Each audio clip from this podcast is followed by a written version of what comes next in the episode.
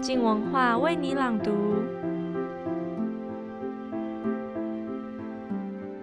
大家早安，昨天第一天开工还顺利吗？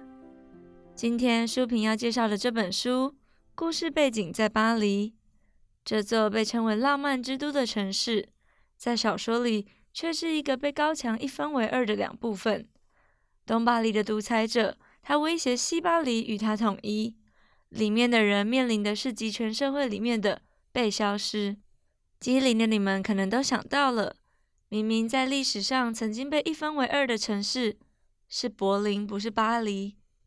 明明这种面临统独分裂，要蚕食鲸吞彼此的是东欧国家跟俄罗斯的关系，怎么场景转到了巴黎了呢？小说家艾利克菲耶也曾经是一位记者，他擅长用架空历史的方式书写，用真正的历史素材到不同的城市场景写小说。为什么这样行得通呢？因为人对恐惧、对事物的感受其实又是共通的。请听廖伟棠今天在节目上要为我们朗读的书评。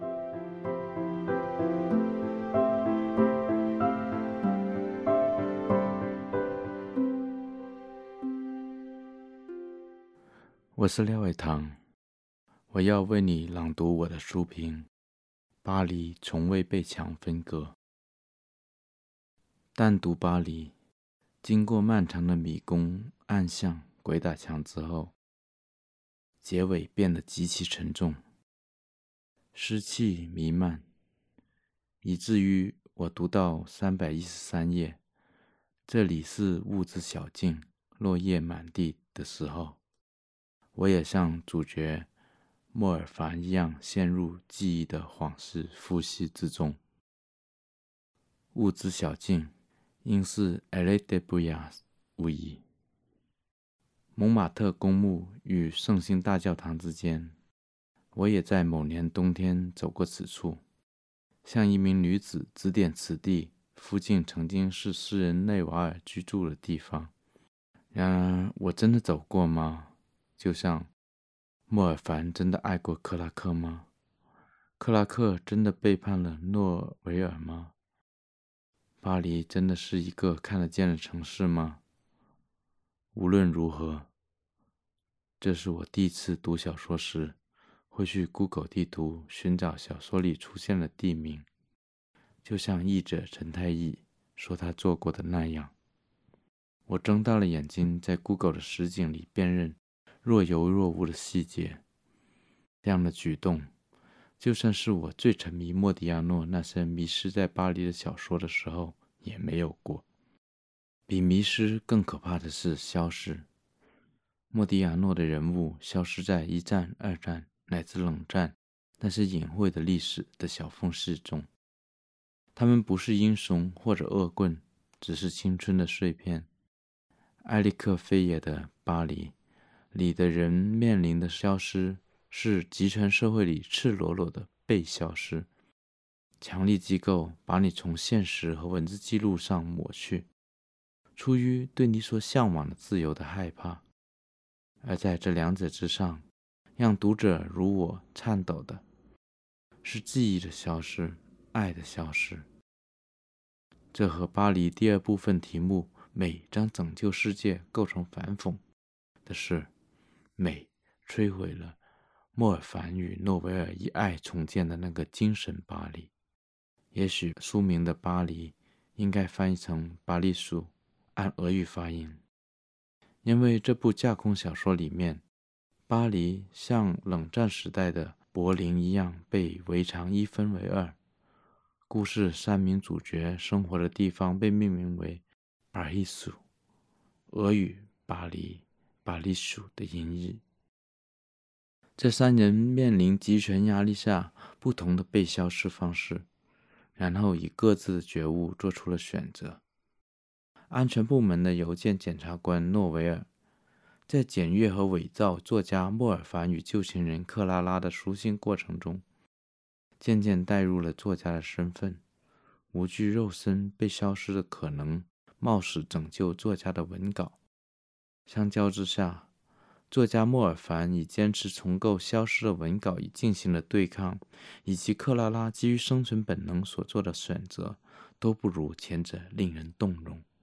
而小说的恢宏之处，是在这种种消失上面加上了最匪夷所思的一种消失：东巴黎的独裁者意图拆迁这座巴黎，以威胁西部与他统一。拆迁巴黎的妄想。是一个蒸汽朋克风格、末世科幻一般的背景。爱情需要这种紧迫和疯狂作为背景，也是所谓倾城之恋。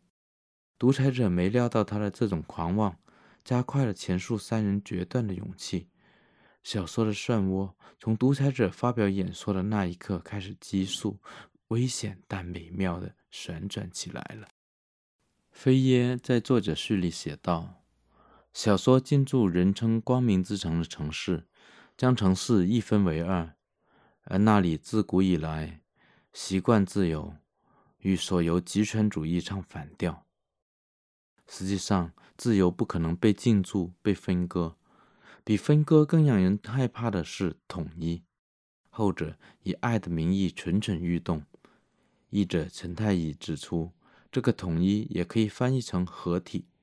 我看来，这样基于威胁和暴力的合体要求，不就是强奸吗？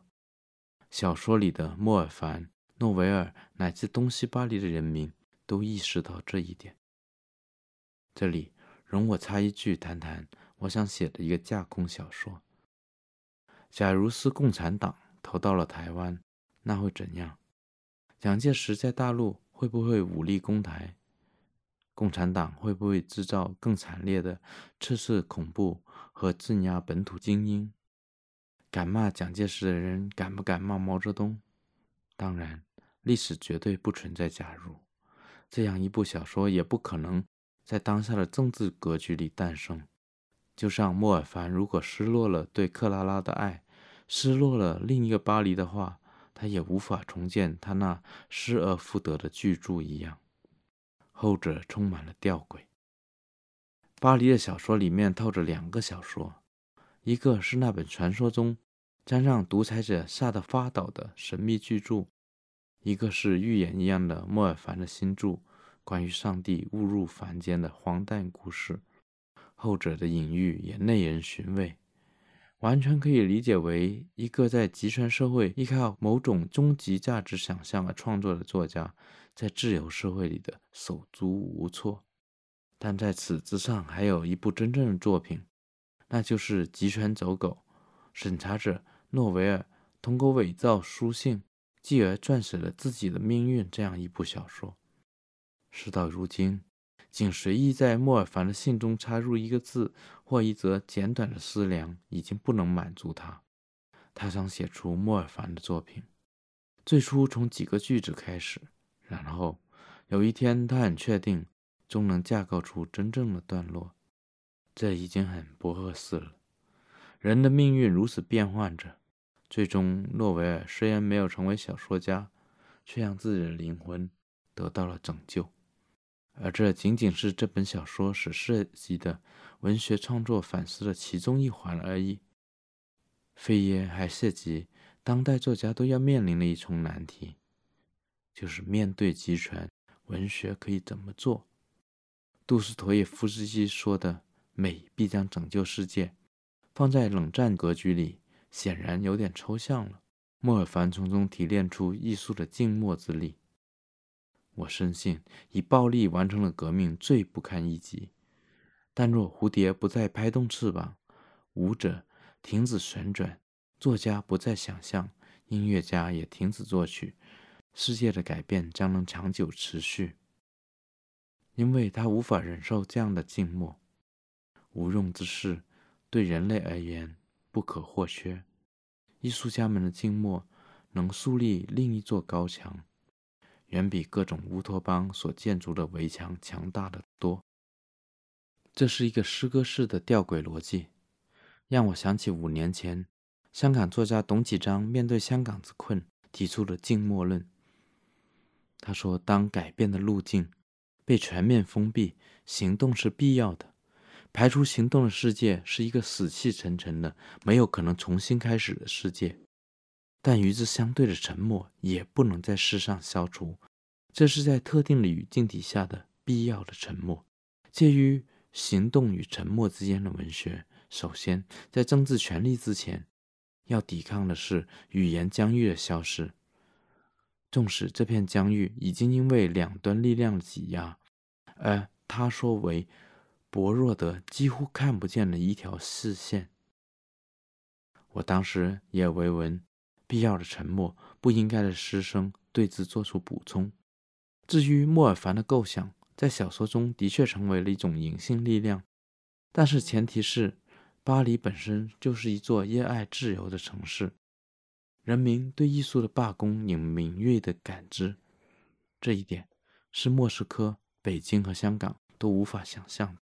现在看回来，董启章和我都书生意气了。巴黎本身优美的语言。就掩饰着语言疆域的自由延展，而他的人物结构、著名作家、安残局人员、读者、作家、情妇这三角关系，我怀疑甚至取得了帕布罗拉雷恩的电影《流亡诗人聂鲁达》。关于后者，我曾经写道：妓女之子黑警奥斯卡的命运与聂鲁达的命运构成一个神秘的回圈。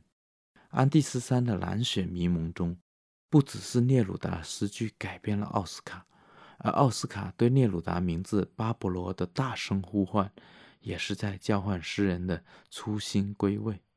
这里面存在了最高层次的文学拯救，同样也出现在巴黎最后华彩乐章一般的逆转结尾之中。对于写作者莫尔凡，他完全不认识的一个安全局人员，为他的文字而牺牲。和他爱的人对他的背叛，这都是文学的力量使然吗？最后让我怅然的是，当诺维尔成为那个消失的人的时候，同时他惦念的好友，先于他被消失的，与情人，也许只以一个名字出现的，也随之不存在了。大时代的粗线条叙述中，他这一条副线。难道就注定成为莫尔凡与克拉拉之恋的影子吗？同时，在巨大的倾覆之中，谁又可以被谴责和谴责呢？扉页安排这一尾声，其苦涩超出了我们对历史的想象，因为这是永恒的人与人的隔绝。那就是他所说的：就算巴黎围墙倒塌了，但一堵。几乎没有破损的墙持续蜿蜒在两人之间，这也是半世纪前沙特所写的墙。巴黎从未被墙分割，被分割的只是选择了不同命运的我们。那个冬天，走出巴黎物质小径的我，现在依然徘徊在雾中。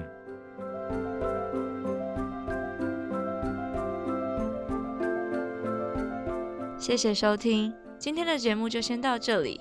明天静文化为你朗读，有周三早上的语言好好玩，欢迎大家随时收听。